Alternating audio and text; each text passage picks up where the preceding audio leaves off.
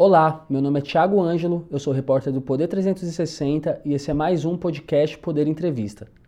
Hoje recebemos o advogado criminalista Antônio Carlos de Almeida Castro, mais conhecido como Cacai. Nosso convidado tem 64 anos, já defendeu quatro ex-presidentes, 80 governadores e dezenas de congressistas investigados na Lava Jato.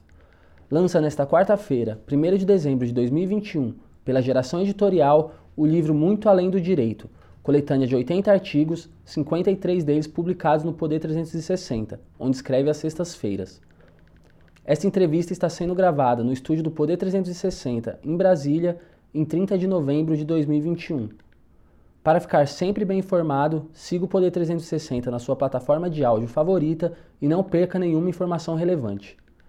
Anjo, alegria para mim estar aqui, especialmente para falar com o Poder 360 realmente um órgão de imprensa que se tornou uma referência no país, onde eu tenho a honra de escrever às sextas-feiras.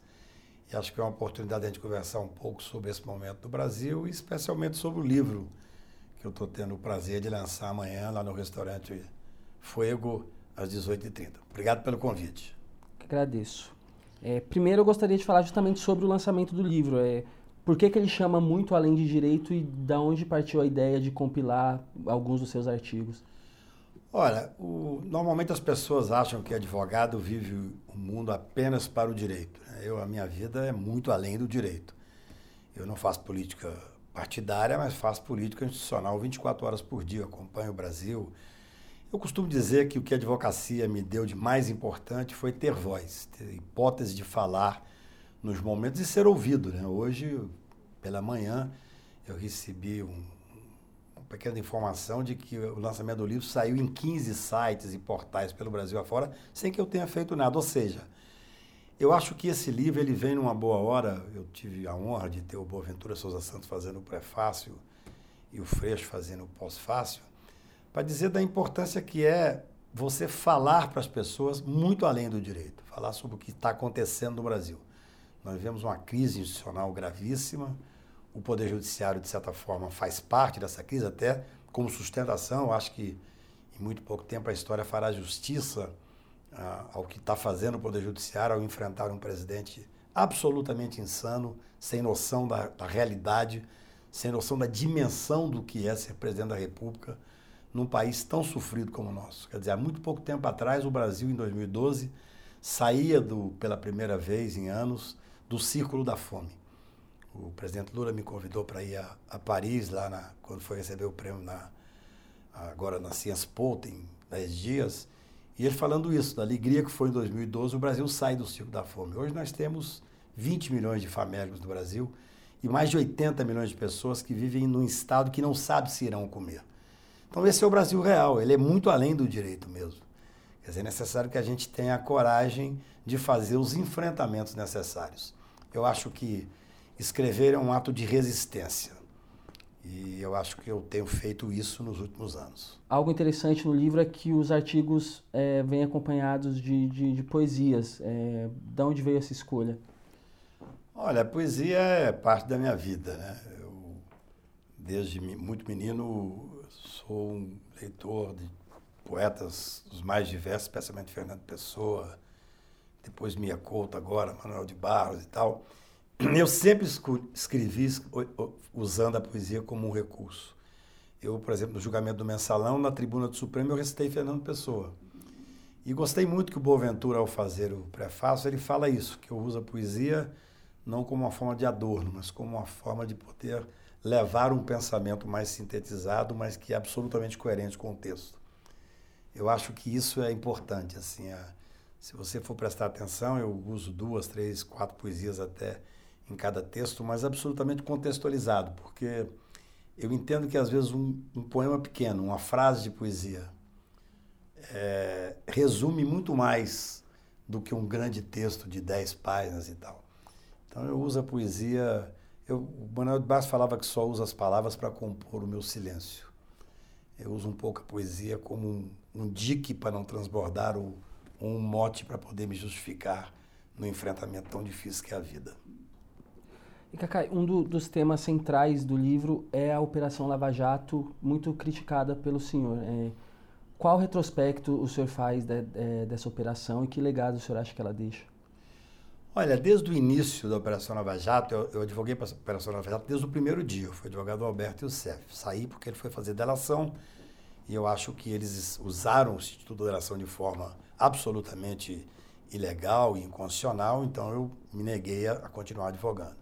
Eu sempre disse que a Operação Nova Jato tem um poder importante na história recente do Brasil. Ela desnudou uma corrupção capilarizada que ninguém sabia, nem a imprensa investigativa, nem os advogados, absolutamente ninguém.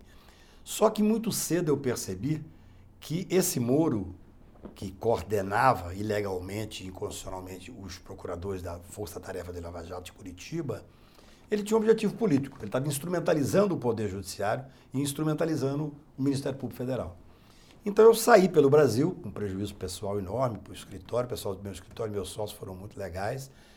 E eu comecei a receber, incrível, 8, 10, 5 anos atrás, convites para falar pelo Brasil por mês. Eu ia duas, três, quatro vezes, falei para 4 mil pessoas em Cuiabá, 2 mil pessoas em Campinas, mostrando os excessos da Lava Jato. E naquela época, Tiago, eu falava o seguinte: o que está ocorrendo aqui é um jogo de poder. Moro é um quase indigente intelectual no direito. Ele nunca quis ir para o Supremo, ele tinha um objetivo político, agora está se revelando, e é um direito dele hoje. Só que ele não podia ter instrumentalizado o Poder Judiciário. Então eu fui um crítico. Eu escrevi um artigo que está no livro, em 2015, Que País Queremos, na Folha de São Paulo, onde eu dizia exatamente isso. Eu também quero combate à corrupção, todos nós queremos, mas só que dentro dos limites constitucionais. Então depois isso foi se evolumando, o Brasil foi se apercebendo disso. Depois nós entramos com a DC 43, eu fui o primeiro a entrar da presunção de inocência no Supremo, onde eu disse da tribuna do Supremo que o Supremo pode muito, mas não pode tudo, porque nenhum poder pode tudo numa democracia, numa república, você tem que ter o respeito entre os poderes. O que nós não estamos vendo agora. E eu falo desde o início, esse cidadão, Moro, ele é o principal responsável pela eleição do Bolsonaro. Foi a prisão do principal opositor do Lula à época, e ele aceitou, ainda com a toga nos ombros, ser ministro do governo que ele elegeu. Uma afronta ao Poder Judiciário. Então, para mim, como advogado e como cidadão, eu corri o Brasil inteiro fazendo esse debate foi muito interessante ver o Supremo Tribunal é, dizer exatamente aquilo que eu dizia. Houve uma instrumentalização e uma corrupção do sistema de justiça. Isso é gravíssimo. Então, esse é o enfrentamento que eu fazia. E, felizmente, um órgão com o prestígio do Poder 360 me deu a liberdade plena de poder escrever e mostrar um pouco essas angústias. E aí acumulou um pouco com o período da, do isolamento, né? que essa pandemia que assolou a todo mundo fez com que nós ficássemos muito voltados para essas questões, para a leitura, para a reflexão, para os embates, eu diria, mais intelectuais do que aquele embate do dia a dia, já que a gente estava em casa. Então, esse é um, esse é, eu, eu diria que é um perfil de uma época. Né? Eu, quando me, várias pessoas diziam que eu devia publicar, é, eu gostei quando conversei com o professor Boaventura Souza Santos, que disse, Cacai, esse seu livro, ele será necessário para consulta como o que ocorreu nessa época, o que fizeram com o sistema de justiça. E, e até falei com ele, olha, por isso mesmo, se lançar, eu quero que chame muito além do direito. O, a, a, obra tem cinco eixos temáticos, né? E começa pelo que o senhor chama de a corrupção do sistema de justiça, justamente esses artigos que mencionam a Lava Jato. É, o senhor acredita que todas as instâncias do Judiciário, inclusive o Supremo, embarcaram, mesmo que momentaneamente, na Lava Jato? Olha, é, eles mantiveram durante muito tempo uma narrativa muito fácil de ser vendida. Né? A grande mídia colocou esse, esse enfrentamento, entre aspas, da corrupção como sendo o principal objetivo do país. Todo mundo tem que combater a corrupção. Eu dizia, quando eu andei pelo Brasil, que eu não permito que juiz algum, procurador algum, nem delegado algum diga que a corrupção, combater a corrupção mais do que eu, mais do que qualquer cidadão. Só que eu quero dentro dos limites da legalidade, principalmente com o cumprimento da Constituição. Então, era fácil, eles tinham a narrativa, eles são os procuradores da República, da Lava Jato, especialmente Curitiba, e esse juiz, eles são fraquíssimos intelectualmente, quase indigentes intelectuais na questão do direito. Mas eles tinham um sistema de marketing muito grande, inclusive com apoio, hoje todo mundo sabe, de, de uma certa força internacional. Então, eles passaram a ideia de que eles eram os combatentes, quase uns heróis, até que eles posaram como heróis, agora estão sofrendo. Eu costumo brincar que, se gostassem de literatura, teriam visto e lido Fernando Pessoa, que fala: Ah, estou farto de semideus, onde é que há homens no mundo? Né? Eles se julgavam semideus, eles acreditaram na história deles. E, evidentemente, os tribunais, em dado momento, antes de fazer o um enfrentamento que só pôde ser feito posteriormente, o Poder Judiciário ele é muito atravancado. É, até de, de, forma positiva, começa com o juiz, passa por um colegiado, que era um colegiado muito próximo a ele. A imprensa inteira, a grande imprensa favorável, aquilo era razoavelmente esperado. Por isso é que foi importante o debate, foi importante que nós fôssemos para a imprensa, que nós fôssemos para as ruas. Eu fiz debates no Brasil inteiro. E quando você chega numa cidade pequena, às vezes, você faz o debate, pela manhã você vai para a televisão, você vai para o jornal. Então, isso desnudou a hipocrisia desse grupo. E, principalmente, isso comprovou que é, era necessário mostrar que eles corromperam o sistema de justiça. Por isso é que eu falo que já é tarde, mas ainda é tempo. Eu acho que há tempo nós levantamos as questões principais e hoje nós temos a plena convicção e a certeza mesmo, inclusive jurídica, o Supremo disse, de que o que esse grupo fez foi extremamente negativo para o país, a ponto de ter hoje um presidente da República que eles elegeram. Hoje eles estão soltando as amarras, estão tirando as máscaras, estão indo para as ruas fazer campanha. Eles deveriam ter feito isso antes, não instrumentalizando o Poder Judiciário. O presidente da República hoje, Bolsonaro, que talvez seja o pior momento que o país passa, e talvez no mundo, eu ando muito pelo mundo, há uma certa perplexidade. Eu escrevo sobre isso. Perplexidade, como é que o Brasil chegou a isso? Quer dizer, eu cheguei até, tem uma coisa interessante, de, de repente eu vi que esses, esse governo nazista, ele tinha roubado a nossa esperança, ele tinha julgado o Brasil num precipício e tinha roubado inclusive os nossos símbolos. Eu comecei a escrever sobre o resgate das cores. Fui muito criticado pela esquerda, dizendo: olha, isso é um discurso perigoso.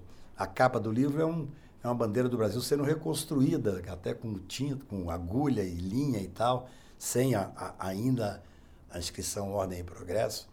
Porque eu escrevi, para não dizer que não falei das flores, das cores, fazendo uma brincadeira, porque eu acho que o Brasil tem que se, se voltar a se olhar não só como país, mas como nação. É importante que a gente veja isso. Nós não podemos deixar que o nazismo nos acue a, ponto de nós termos um país que não tenha sequer a noção da dignidade do que é o enfrentamento que temos que fazer, enfrentamento da fome, da desigualdade. Nós vivemos um país que é um fosso de desigualdade.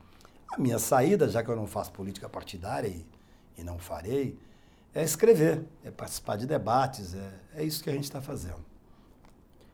É, como o senhor disse, o, um dos, dos eixos temáticos do, do, do, livro tem um título que é bastante otimista, que é esse quase tarde, mas ainda há tempo. É, o que o senhor quer dizer com isso e como o judiciário pode coibir, coibir esses abusos que o senhor, que o senhor citou? É, eu ouvi muita crítica dizendo, ah, mas você critica o Moria, o grupo dele, mas os tribunais, de alguma forma, também concordavam, tanto é que os recursos foram muitas vezes aceitos à época. O que ocorre é que as pessoas não entendem, e não tem que entender mesmo, o Poder Judiciário tem uma certa, eu diria, complexidade, especialmente na questão processual, que é difícil da pessoa que não tem informação entender. Então, demorou muito o Supremo Tribunal dizer, podia ter dito antes. Por isso que eu digo quase tarde, mas ainda é tempo. O que mais importante para nós é que houve um enfrentamento, houve anulação dos processos por abuso, vários outros serão anulados, e principalmente houve a imputação direta de corrupção por parte do Moro de seus asseclas do sistema de justiça. Mas essa questão de enfrentamento que o senhor cita, é, mas cabe ao judiciário enfrentar, por exemplo, é, tem se falado muito em intromissões do judiciário no executivo e no legislativo. O senhor acredita que de fato há essa intromissão, ela é boa para a democracia? Olha, é, não existe vácuo de poder. É, na verdade, o que nós vivemos é com um superpoder que nós vivemos do Ministério Público, se sentiu um quarto poder, ele não é o quarto poder, houve, num dado momento, um poder legislativo meio acuado. Essa é a realidade. O poder legislativo estava acuado porque todo mundo pode ser investigado, essa não é a questão. Mas o Ministério Público, por exemplo, abriu uma investigação contra o presidente do Senado que durava três anos, quatro anos. Então você, ele tinha o, o, o legislativo meio como refém. Eu sempre defendi que as investigações têm que ser feitas, mas tem que ser feitas num tempo razoável. Tanto para o cidadão comum, principalmente para o político, porque essa superexposição faz com que nós, durante um tempo, tivéssemos um legislativo completamente acuado. Quando nós vivemos um executivo nas mãos do atual presidente da República, que é um cidadão que não tem a noção do cargo do Poder Executivo, numa, no sistema presidencialista, o presidente da República, ainda que simbolicamente, tem muita importância. E o Bolsonaro, ele é uma pessoa que instiga a, o rompimento das instituições, ele não tem noção do que é o respeito aos demais poderes. Num dado momento, ele falou em fechamento do judiciário, ele falou em fechamento do legislativo. Então, é natural que houvesse uma resposta do judiciário. E é interessante, eu falo isso, eu sou advogado de muitos senadores e, procura, e deputados e governadores, eles criticam do excesso do poder judiciário e da atividade do judiciário, só que o poder judiciário é um poder inerte ele só age se provocado. E na maioria das vezes, nas questões institucionais mais sérias, ele é provocado exatamente pelo legislativo. A primeira saída é um grupo, e está certo, se você tem previsão constitucional, pode provocar. Mas não vamos reclamar, então, da atuação do judiciário. Eu sou contra o ativismo judicial. Eu sou contra, por exemplo, que o Poder Judiciário, o Supremo Tribunal especialmente, ele julgou a questão da homofobia colocando como crime. Isso é uma função específica do, do Legislativo. Eu conversei com alguns ministros que disseram, Cacá, mas eles não colocam como crime. A sociedade tem que cobrar. Não é o Poder Judiciário se fa fazer essa, essa, esse superpoder. Porém, nas questões principais, por exemplo, durante a pandemia. Durante a pandemia, o Poder Judiciário exerceu poderes importantíssimos. A, a história certamente fará justiça. O ministro Lewandowski ele foi o ministro da Saúde de fato. E tantos outros ministros que tiveram que fazer a providência. Por exemplo, a CPI só foi instalada por uma determinação do ministro Roberto Barroso, corretamente. Porque a CPI é um instrumento do, do, do Legislativo, mas um instrumento da minoria. Um instrumento poderosíssimo, porque ela tem é do Legislativo com poderes inerentes ao Poder Judiciário por força constitucional. A minoria tinha o direito de abrir, no entanto, o presidente do Legislativo não abria que, que fizeram? Corretamente foram ao Supremo. O que, que o Supremo tinha que fazer? Cumprir a Constituição. Eu falei da tribuna do Supremo que hoje, quando eu julguei a DC 43, que foi um momento que o Supremo se polarizou, o Brasil ficou polarizado, eu falei que esperava aos 30 anos de advocacia naquela época estar tá discutindo o fim do abolicionismo penal. No entanto, estavam tratando de presunção de inocência. Ou seja, o judiciário tem que dar as respostas quando provocado. É, às vezes, estranho ver o judiciário estar tão, no momento, tão ativo como as pessoas falam, mas é necessário, porque nós vivemos uma crise institucional muito grande. Quando foi feito esse inquérito, chamado inquérito da fake news, eu estava no plenário no dia 14 de março de 19. Fui falar com o ministro Toffoli falou, Cacai, não posso dizer, mas algo gravíssimo está acontecendo. Não é apenas um, uma ofensa ao Supremo Tribunal, não. É, agora todo mundo está vendo isso, quer dizer, eram grupos organizados, financeiramente organizados, para tentar subjugar o Poder Judiciário. O ministro Toff e o ministro Alexandre serão reconhecidos no futuro como ministros que tiveram a coragem de fazer esse enfrentamento. Porque, na verdade, nós vivíamos ali uma tentativa de golpe. Esse presidente da República, que é um fascista, ele só não deu o golpe porque não deu conta. Ele não tem prestígio com as Forças Armadas. Aí ele fez ainda um jogo mais perigoso, começou a armar a população. Você imagina, nós temos hoje 1 milhão e 300 mil armas nas mãos de civis, mais do que existe armas no sistema de segurança oficial do, do país. Então, eu acho que o Poder Judiciário pode errar, todo poder erra, mas seguramente ele hoje cumpre um papel fundamental de tentar manter um equilíbrio institucional. E o Legislativo, claro, começa também a ver a importância de nós voltarmos a viver numa democracia com alguma estabilidade. Enquanto tivermos um presidente da República que desdenha dos poderes, que provoca os poderes, que não respeita os poderes, nós temos que ter um poder judiciário forte e um legislativo forte. O, senhor mencionou que o, judiciário é inerte e só age por, por provocação e ao mesmo tempo citou, por exemplo, o inquérito das fake news que foi aberto de ofício sem, sem por exemplo, a participação do Ministério Público, foi aberto pelo STF por conta do STF. O senhor, como o senhor vê esse tipo de inquérito aberto por, pelos ministros sem provocação? A previsão regimental, artigo 43. O presidente da República é, pode ser investigado. No caso específico, o inquérito não era contra o presidente da República, era para investigar fake news. É porque quando eu falo em fake news, a, a, a figura que me vem sempre à mente é o presidente da República. Que ele, ele se elegeu com fake news e ele governa com fake news. O governo é o governo da mentira. O Supremo Tribunal tem o poder de abrir um inquérito. Isso é banal. Isso é absolutamente banal. Julgar que um juiz não tem o poder de determinar a abertura do inquérito é realmente desconhecer, me desculpe dizer isso, desconhecer completamente a legislação. Isso é banal, artigo 43 do, do regimento interno. O que há uma, uma discussão é porque o ministro Toffoli encaminhou diretamente para o ministro Alexandre. E aí poderia ter uma discussão sobre é, a, a questão do juiz natural. O que nós temos que refletir é que o Ministério Público virou um quarto poder sem ser. Eu me lembro que quando o Golbery, lá em Priscas Eras, falou, ele foi o criador do SNI, ele disse que tinha criado um monstro do, CNI, do SNI. O ministro Pertence, que foi o maior ministro criminal do Supremo, é o maior advogado criminal do Brasil, foi procurador-geral da República e trabalhou muito em 88 para fortalecer o Ministério Público. Ele parafraseou o Golbery dizendo sobre o MP, dizendo criei um monstro. Porque esse superpoder, que foi uma união entre, que não é poder, mas que se tornou um poder, o Ministério Público, e parte da imprensa, numa infelicidade de ter um juiz que não tinha pejo em instrumentalizar o judiciário e tinha um grupo de procuradores motivado politicamente, nós tivemos então uma instrumentalização desses poderes. Então, isso é gravíssimo. Isso é muito grave. Eu acho que o Supremo Tribunal, em muito boa hora, fez esse enfrentamento. Claro que nós temos que ter os cuidados de ver qual é o papel exato de certos protagonistas. O Procurador-Geral da República, ele detém, antes do início do processo, especialmente na área criminal, que é a minha área, ele detém mais poder do que os 11 ministros do Supremo juntos. Porque só o Procurador-Geral da República, no sistema constitucional brasileiro, pode denunciar o presidente da República e as demais autoridades que têm foro no Supremo. Eu sou contra o foro de prerrogativa. Sempre escrevi contra isso. Mas é, é constitucional, nós temos que cumprir. Então, o Procurador-Geral da República, ele recebe um, uma denúncia, uma representação. Nós fizemos em nome da ordem. Eu não faço política de ordem, mas ela é tão grave que eu me habilitei a fazer. Nós fizemos uma representação para imputar o crime, a responsabilidade criminal por omissão da morte de 200 mil brasileiros, com farta fundamentação, e o doutor Procurador-Geral da República não fez absolutamente nada. Porque ele é o dominus lide.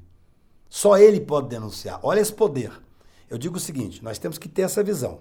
Antes de iniciar o processo criminal, o procurador pode mais do que os 11 ministros do Supremo. Hoje, à tarde, os ministros do Supremo se reúnem e um deles fala: vamos abrir um processo contra o presidente da República. Não pode.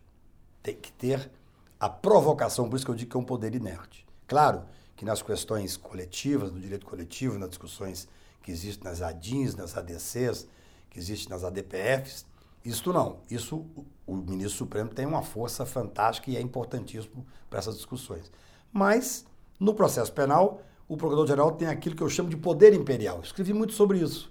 No livro, inclusive, tem vários artigos sobre isso. Que é o poder imperial, que não comporta existir poder imperial numa república.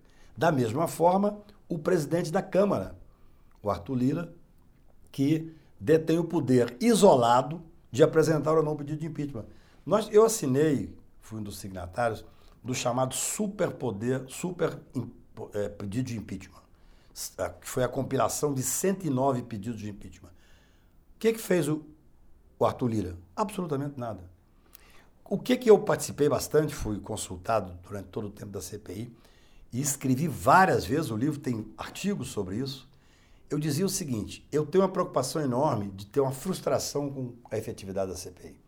Porque o relatório fica pronto. O relatório de uma CPI que paralisou o país. Que as pessoas realmente acompanhavam diariamente, até porque estava todo mundo em isolamento em casa. Então, aquilo era um programa, ver a CPI. O relatório, quando termina, ele é entregue para o Procurador-Geral da República e para o presidente da Câmara. O presidente da Câmara para apurar crimes de responsabilidade, logo o impeachment, o Procurador-Geral da República para imputar, estudar crimes comuns, crime que seja a responsabilidade do Supremo Tribunal Federal, do presidente da República. E aí? Se eles não fizerem nada, se não há, eu falava lá em maio, temos que ter uma mudança legislativa que se o Procurador-Geral da República não fizer a denúncia, nós temos o direito de fazer uma queixa-crime subsidiária. E para a Câmara é mais simples ainda, é uma mudança regimental. Se o, se o presidente da Câmara, dentro de certo tempo, não apresentar o pedido de impeachment, há que haver uma comissão que leve isso ao plenário. E é o que nós estamos vivendo nesse momento. Nós vemos um momento, eu sou muito fácil de lidar. Eu liguei para o Arthur Lira, que é meu amigo, e disse para ele, vou fazer vários artigos criticando esse poder imperial seu. E liguei para o Aras, e também disse a mesma coisa. Sobre a, a questão da, da, da, Lava Jato dos procuradores, parece que de dois anos para cá, mais ou menos, houve uma virada de mesa, enfim, que mudou a impressão que, que a imprensa que o judiciário tinha dos procuradores e do Moro em especial. É, qual o ponto de virada? Olha, tem um, um pensador inglês de 1870 que fala todo poder corrompe, todo poder absoluto corrompe absolutamente, Lord Acton eles se julgaram semideuses, começaram a perder certas amarras. Né? É, o que eles fizeram com o processo penal brasileiro foi algo, para nós que temos formação específica, foi algo quase humilhante.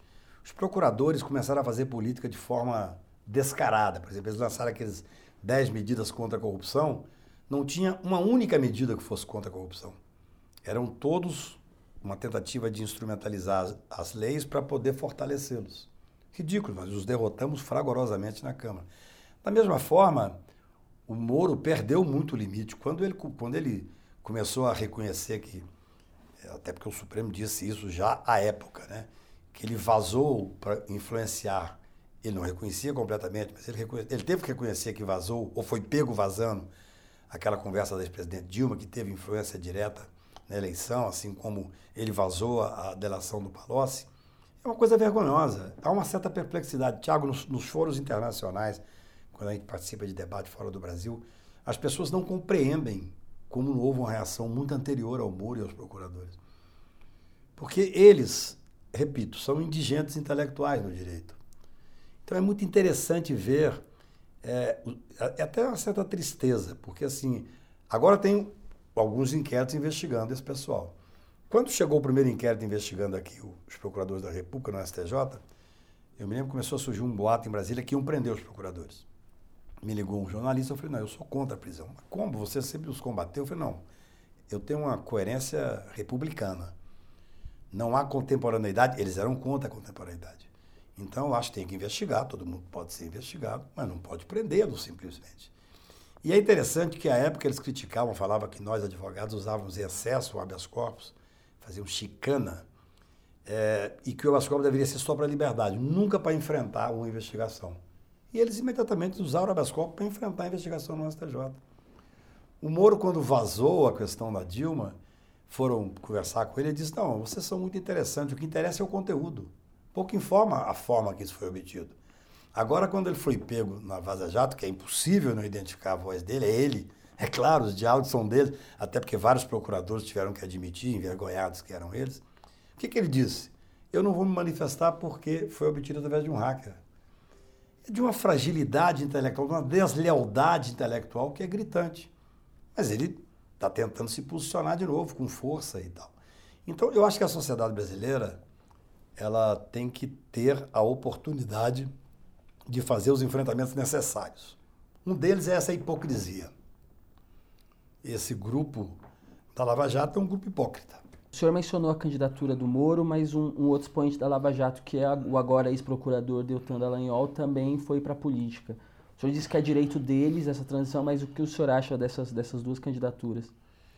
Olha, a direita no mundo inteiro tem crescido, né? tem o direito de ser representado. O que eu critico é que essa candidatura deles agora é fruto de uma instrumentalização que eles fizeram lá atrás de forma incorreta, ilegal e inconstitucional do Judiciário e do Ministério Público.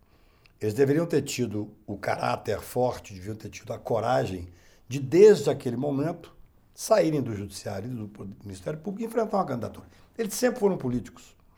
Veja bem, eu já falei isso em diversos debates. O Moro nunca aceitaria ser ministro supremo. Ele não tem conhecimento jurídico. Imagina o Moro na TV Justiça debatendo com o Gilmar, com o Lewandowski, com o ministro Barroso. Não existe. Ele é muito fraco intelectualmente. Então, ele cumprindo um papel, ele é um player internacional. Ele tem uns grupos, inclusive americanos, hoje todo mundo sabe disso. Ele veio para fazer política. Todo mundo tem o direito de fazer política das mais diversas formas. Eu, repito, eu faço política 24 horas por dia, institucional. Não tenho nenhum interesse em, em, em filiar a um partido e candidatar. Se tivesse, era um direito meu. O que eu acho errado é que eles estão aproveitando o final de uma narrativa eles instrumentalizaram o Poder Judiciário, eles corromperam o sistema de justiça, eles instrumentalizaram o Ministério Público e agora, com esse rescaldo do, da popularidade, eles querem se candidatar. Isso não é correto. Certamente isso não é correto. Por isso é que nós temos que discutir com muita clareza na sociedade, e isso está sendo feito no Congresso, esses tempos que nós temos, que nós temos enfrentado nos últimos anos. Um cidadão que instrumentaliza o Poder Judiciário, quando ele sai do Judiciário, tem que ficar cinco anos sem direito de candidatar, pelo menos. Da mesma forma o Ministério Público. Então, o que, o que esse procurador, esses procuradores e esse juiz fizeram de mal para a estrutura que eles representam é algo que ainda não está dimensionado. Quer dizer, eu sei, porque eu advogo no Supremo há 40 anos, no Superior Tribunal de Justiça desde que foi fundado, eu sei o tanto que os juízes se envergonham da postura do Moro. E eu tenho grandes amigos do Ministério Público e tenho grande admiração pelo Ministério Público. Sempre. Tenho um respeito com pessoas lá dentro que eu respeito porque são pessoas que se dedicam a cumprir a Constituição e que fazem o combate correto à corrupção, à questão do meio ambiente, tudo. O Ministério Público é essencial cada vez mais essencial, e eu fui, modestamente, nas minhas possibilidades, ajudei a fazer esse Ministério Público também, como cidadão simples. Agora, essa instrumentalização foi um baque para quem é sério e é do Ministério Público ou do Judiciário. Então, eles têm o direito de candidatar, todos têm, e é bom que estejam na política, é, é, é, é positivo que estejam. Acho que a visão que muitos têm de que estão buscando a segurança do foro de prerrogativa eu não concordo com isso. Foro prerrogativa, eu inclusive sou contra, já disse. É, para mim, o foro prerrogativa ele deveria ser apenas para os chefes dos poderes. Todos os demais seriam julgados por um juiz federal. Apenas as medidas cautelares, tais como prisão, afastamento de cargo, indisponibilidade de bens, busca e apreensão, não seriam tomadas por um juiz, mas seriam tomadas por um órgão colegiado. Porque eu acho que eles, se se elegerem e forem submetidos aos tribunais superiores hoje, eles serão extremamente mal vistos, vamos falar assim. Porque todo mundo sabe o que eles fizeram no verão passado. Um do, do, dos outros temas que o senhor trata bastante é, é a, a, CPI. Né? Tem um capítulo ali que tem alguns artigos da, da, da CPI. O que o senhor achou do relatório final? Olha, é, eu advoguei em muitas CPIs. Muitas. Eu acho que a CPI é um instrumento poderosíssimo do Legislativo até porque tem essa previsão constitucional de ter os poderes inerentes ao judiciário. Então, desde o primeiro momento, eu já sou amigo de vários senadores, conversava com eles, iam à minha casa, trocávamos ideias. A minha preocupação era a efetividade do relatório. Acho que o trabalho foi extremamente bem feito. Foi um trabalho que mobilizou o país, mobilizou a parte técnica. O Senado tem uma parte técnica excepcional entrar como assessor do Senado é um dos concursos mais cobiçados do país. São pessoas inteligentíssimas, preparadíssimas. E, é claro, toda CPI que tem essa dimensão que teve a CPI é, da pandemia, ela, num dado momento, perde um pouco a mão, porque vira um circo. É natural a vaidade das pessoas ali. Você imagina o que é a, a visibilidade de estar atuando nessa CPI. Então, excessos aconteceram sem nenhuma importância maior. O trabalho da CPI foi um trabalho absolutamente digno, sério, profundo. Agora, o relatório tem que ter efetividade. Essa é a minha preocupação desde o início. Eu propus, em maio, quando já tinha provas suficientes da responsabilidade criminal do presidente na morte de pelo menos um terço dos brasileiros. Veja bem, a pandemia assolou o mundo inteiro e matou gente no mundo inteiro. Mas há provas técnicas de que dos 600 mil mortos brasileiros, pelo menos um terço poderia não ter morrido se não fosse a ação irresponsável e criminosa do presidente da República, do ministro da Saúde e mais alguns assessores. Então eu propus que lá em maio fizesse um relatório parcial responsabilizasse o presidente da República e seus assessores pela morte dos brasileiros, que esse era o objetivo primordial, e depois a CPI começasse, que eu brincava que era CPI 2, que era buscar a corrupção, que nós, advogados criminais, sempre falamos, né? vá atrás do dinheiro. Claro que a gente sabia, isso ficou desnudado. Empresas que faturavam 6 milhões por ano passaram a faturar 600 milhões. Mas nós não poderíamos, na minha visão, colocar tudo no mesmo relatório. Tinha que ter um primeiro relatório para processar o presidente da República, para tentar o impeachment do presidente da República e depois tratar também da gravíssima questão da corrupção, que, que foi muito bem tratado. Agora, para isso, tinha que ter havido lá em maio, eu escrevi sobre isso, o Poder 360 me deu a oportunidade para escrever sobre isso, que era o risco de não termos a mudança legislativa.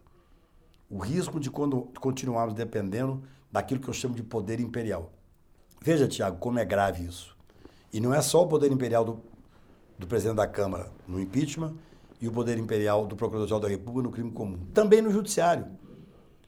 A principal mudança no, do processo penal brasileiro, que nós avançamos, eu tenho um grupo de deputados e advogados que se reúnem em casa para discutir as questões é, do direito constitucional, mas especialmente do, do, processo penal brasileiro, foi o juiz de garantias.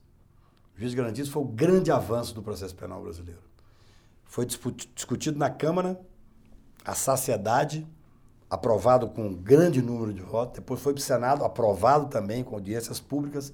No entanto, quando foi promulgado, chegou o, o ministro Fux e com uma liminar impede que entre em vigência. Isso é um poder imperial é um desequilíbrio na sociedade. Então, a minha preocupação maior com a CPI hoje é nós temos um belíssimo trabalho que mobilizou o país, que emocionou o país, que foi sério, que foi técnico, e hoje nós não temos efetividade. Ou seja, nós tínhamos que ter feito as mudanças legislativas, eu falei muito sobre isso para vários senadores, seja em várias reuniões, escrevemos sobre isso.